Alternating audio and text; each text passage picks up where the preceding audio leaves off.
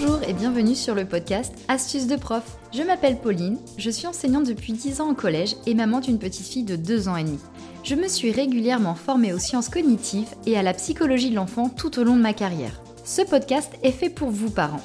C'est un espace de bienveillance dans lequel je veux vous transmettre des astuces afin d'aider vos enfants à mieux apprendre.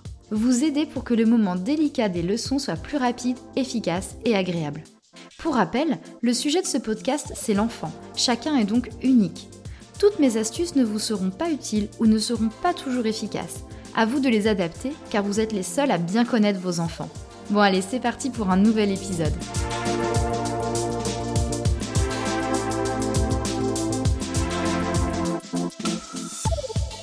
Ce troisième épisode est le deuxième d'une série sur le travail de mémorisation. Fait suite à l'épisode 2 que j'avais intitulé Réciter, réciter, réciter pour mieux apprendre. Aujourd'hui, je vais vous donner des outils concrets pour aider vos enfants à mémoriser leurs leçons. Alors pour rappel, les psychologues et scientifiques ont fait les constats suivants sur le travail de mémorisation. Premièrement, une simple relecture d'un contenu ne permet pas de le mémoriser. Deuxièmement, le travail de récitation doit se faire plusieurs fois et de façon espacée dans le temps. Plus on veut retenir sur du long terme, plus il faut réciter en mettant de l'écart entre deux récitations.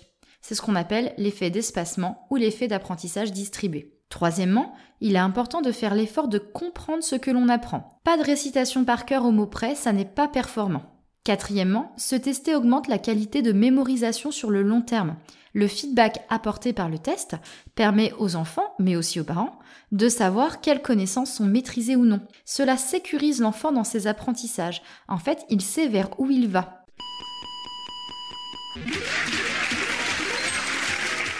Fort de ces constats, moi je vais vous partager deux types d'outils que j'utilise en classe très régulièrement ou que j'ai pu voir appliquer chez d'autres collègues j'ai fait le choix de vous présenter deux valeurs sûres, rapides à prendre en main, disponibles sur papier ou au format numérique. Ces outils permettent une récupération de l'information performante avec un feedback immédiat ou rapide.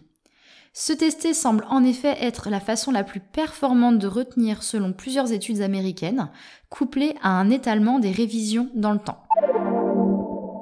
Premier outil, pour tester vos enfants, un support simple et efficace existe. Il s'agit de la flashcard. Je suis sûre que vous connaissez le principe. Sur une carte papier ou cartonnée, écrivez sur une phase une question à propos d'une notion, d'une définition, d'une date, d'une multiplication, d'une équation, je ne sais quoi. Et sur l'autre face, écrivez la réponse.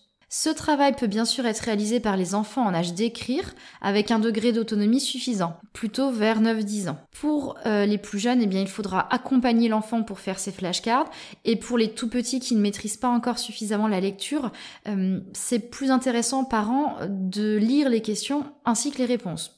Si vous voulez laisser un petit peu d'autonomie à l'enfant, n'hésitez pas peut-être à imager si possible les réponses pour que votre enfant puisse les comprendre tout seul. Pour que les informations traitées soient retenues sur le long terme, prévoyez une boîte, type euh, boîte à chaussures, hein, dans laquelle vous ferez archiver et trier les flashcards. Soit euh, vous faites un tri par matière, alors avec une intercalaire par matière, les cartes à l'intérieur. Soit vous pouvez aussi faire un tri par fréquence de récitation. Alors je m'explique pour celle-ci. Vous pouvez imaginer une première intercalaire dans laquelle il va y avoir toutes les cartes à se faire réciter le lendemain. Ensuite, il y a une deuxième intercalaire avec toutes les cartes à se faire réciter deux jours plus tard. Ensuite, il y aura une troisième intercalaire avec toutes les cartes à se faire réciter au bout d'une semaine. Et puis, ben voilà, vous espacez euh, au fur et à mesure pour aller sur une récitation euh, plusieurs mois après. Vous trouverez un bon exemple détaillé sur le compte Instagram Apprendre sans souci. Cette collègue a développé de façon précise le concept de ce qu'elle appelle la Memory Box. Euh, je vous mettrai le lien bien sûr vers sa page dans les notes de l'épisode ou sur mon blog. Si vous souhaitez créer des flashcards numériques, vous pouvez en réaliser à partir d'un site internet très utilisé par les enseignants qui s'appelle Quizlet. Attention, avant 15 ans, dans l'Union européenne, un enfant n'a pas le droit d'utiliser une adresse mail personnelle pour créer un compte. Donc sur ce site, il va falloir créer un compte avec votre adresse mail de parent. Il y a aussi un merveilleux outil proposé par un super collègue sur son site La Digital. Alors, celui pour créer des flashcards s'appelle le DigiFlashcards. Cet outil, il est libre de droit, gratuit et surtout très intéressant, ne nécessite pas de créer un compte. Donc vous ou votre enfant euh, va pouvoir créer des cartes partagées par un lien cliquable ou un simple QR code à flasher. Les flashcards présentent l'intérêt d'être rapides à réaliser. Alors pour le format papier, euh, si vous êtes euh, plutôt perfectionniste ou créatif, vous pouvez les décorer, les plastifier.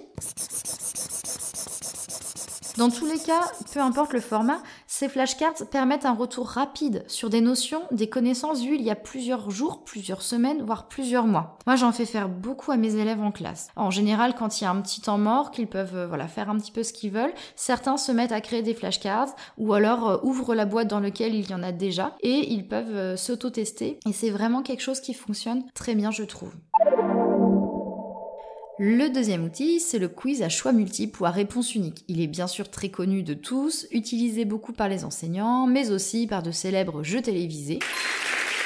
Le quiz est rapide à réaliser et le feedback peut être immédiat ou presque. Il s'agit donc de poser une question ou de compléter une phrase avec une ou plusieurs possibilités de réponse. En tant que parent, vous pouvez créer les questions tout seul ou bien avec votre enfant. À partir de 9-10 ans environ, votre enfant peut créer ses quiz en toute autonomie, mais il peut être quand même très intéressant que vous y jetiez un coup d'œil pour en vérifier la qualité. La création de quiz par l'enfant nécessite d'espacer d'au moins une nuit la réalisation du quiz et la phase de test pour que le cerveau de l'enfant fasse l'effort de retenir l'information. Vous pouvez faire ces quiz sur un papier et vous notez les solutions bah, soit à l'arrière de la feuille, soit sur une autre feuille, voire même un calque si vous en disposez. Les quiz peuvent aussi être réalisés numériquement avec une correction immédiate. Alors deux outils que j'utilise beaucoup et qui peuvent être exploités à la maison. Alors l'outil Digistorm de l'excellent site cité euh, précédemment, le site de la digitale. Il est possible de créer des questionnaires avec un simple identifiant, donc pas besoin d'adresse mail, ce qui respecte le RGPD. Et votre jeune peut alors créer lui-même son quiz pour se tester. Mais vous pouvez également en créer un pour vos enfants s'ils sont un petit peu jeunes. Un autre outil, c'est Kahoot. Alors l'interface, elle est dynamique, intuitive, jolie. Dans mes souvenirs, c'est un site internet italien. Elle fait fureur auprès des collégiens parce qu'en fait, il y a un petit compte à rebours, de la musique, euh, ça challenge un petit peu, mais il va falloir ouvrir un compte. Donc ça veut dire utiliser une adresse mail. Donc si vos enfants n'ont pas 15 ans, je vous le rappelle, chers parents, pensez à utiliser une adresse mail euh, qui vous appartient vous, pas une adresse mail de votre enfant. Pour résumer, voici ce qu'il faut retenir de tout ce que j'ai pu vous dire. Se tester semble être aujourd'hui le meilleur moyen de récupérer l'information mémorisée dans le cerveau. Dans cet épisode, je vous ai donc proposé deux types de tests, les flashcards et les quiz. Il existe également plein d'autres outils ou techniques pour réciter ce qui a été appris. N'hésitez pas à faire vos curieux sur Internet ou les comptes d'enseignants sur les réseaux sociaux et même, ça serait plutôt recommandé, n'hésitez pas à demander directement au professeur de votre enfant. Peut-être que je ferai aussi un nouvel épisode sur de nouveaux outils de test durant les prochains mois, mais là vous avez déjà de quoi vous occuper avec les deux outils proposés. Vous retrouverez donc toutes les références des outils numériques dont je vous ai parlé aujourd'hui sur les notes de l'épisode et sur mon blog. Ces outils ont le grand avantage de ludifier les apprentissages. De plus en plus, on se rend compte qu'apprendre en s'amusant permet une mémorisation performante. Je vous parlerai de ce phénomène lors d'un prochain épisode, mais sachez qu'en tant qu'enseignant, on a de plus en plus de formations qui nous sont proposées pour ludifier nos apprentissages, et ce, à tout âge. ça paraît assez évident pour euh, des élèves en maternelle, par exemple, ou au primaire, mais euh, il y a aussi de plus en plus de séquences pédagogiques qui nous sont proposées au niveau collège et au niveau lycée. Alors, on n'hésite pas, ludifier les apprentissages permet de la mémorisation. Vous pourrez retrouver une synthèse écrite de cet épisode sur mon blog. Je vous remercie sincèrement pour votre écoute, chères auditrices et auditeurs. J'espère que cet épisode vous aura plu. N'hésitez pas à aller sur les réseaux sociaux, Facebook et Instagram, pour échanger avec moi à propos du sujet que nous avons abordé aujourd'hui.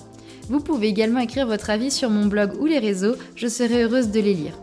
Si vous avez envie, n'hésitez pas à me communiquer des sujets que vous souhaiteriez voir abordés dans cette émission.